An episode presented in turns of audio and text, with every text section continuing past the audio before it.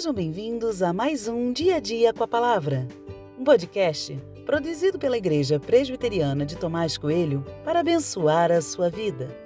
O título de hoje é Seja Prudente e tem por base o texto de 2 Reis 20, 12 e 13, que diz: Nesse tempo, Merodach Baladã, filho de Baladã, rei da Babilônia, enviou cartas e um presente a Ezequias porque soube que ele havia estado doente.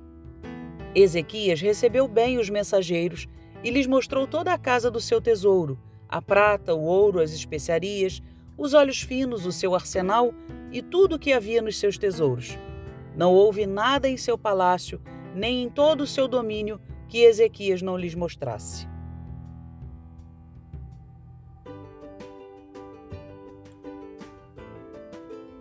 Ao ler esse verso, imediatamente lembrei das palavras de Jesus ao dizer que deveríamos ser prudentes como as serpentes e simples como as pombas. Pureza no olhar ou no falar não está dissociada de uma vida de prudência e sabedoria. Ezequias recebeu durante sua vida inúmeras provas do cuidado de Deus. Ao ser ameaçado por Senaqueribe, Deus o livrou com poder. Ao ser encontrado doente, Deus trouxe saúde mas parece que Ezequias continuou imaturo em algumas áreas, confiando demais nos homens e não em Deus. Não sabemos que razão levou Ezequias a se abrir diante de uma carta dos babilônios. Eles mostraram preocupação com o estado de saúde do rei e eu nem desconfio disso. Mas Ezequias foi imprudente, mostrando a eles tudo que existia no palácio, e quando falo tudo, falo inclusive de suas riquezas.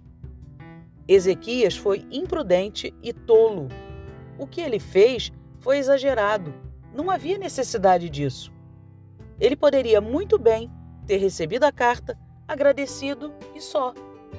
Não conseguimos saber o interesse dele em apresentar todo o seu reino aos babilônios, mas sua ingenuidade foi também o seu fim. Se Ezequias foi ingênuo, ele deveria tratar os babilônios como seus inimigos? De forma nenhuma. Não é isso que eu pensei. Ele apenas poderia ter sido cauteloso. Ser prudente não é ser desconfiado, mas cauteloso, levando em consideração vários possíveis cenários. Dois exemplos. Uma carteira aberta cheia de dinheiro em cima de um móvel pode ser uma tentação para alguém que entra em sua casa. Uma peça de roupa íntima espalhada pela casa pode despertar num visitante pensamentos indevidos. Prudência tem a ver com isso. Saber que nossas atitudes podem provocar ações e reações.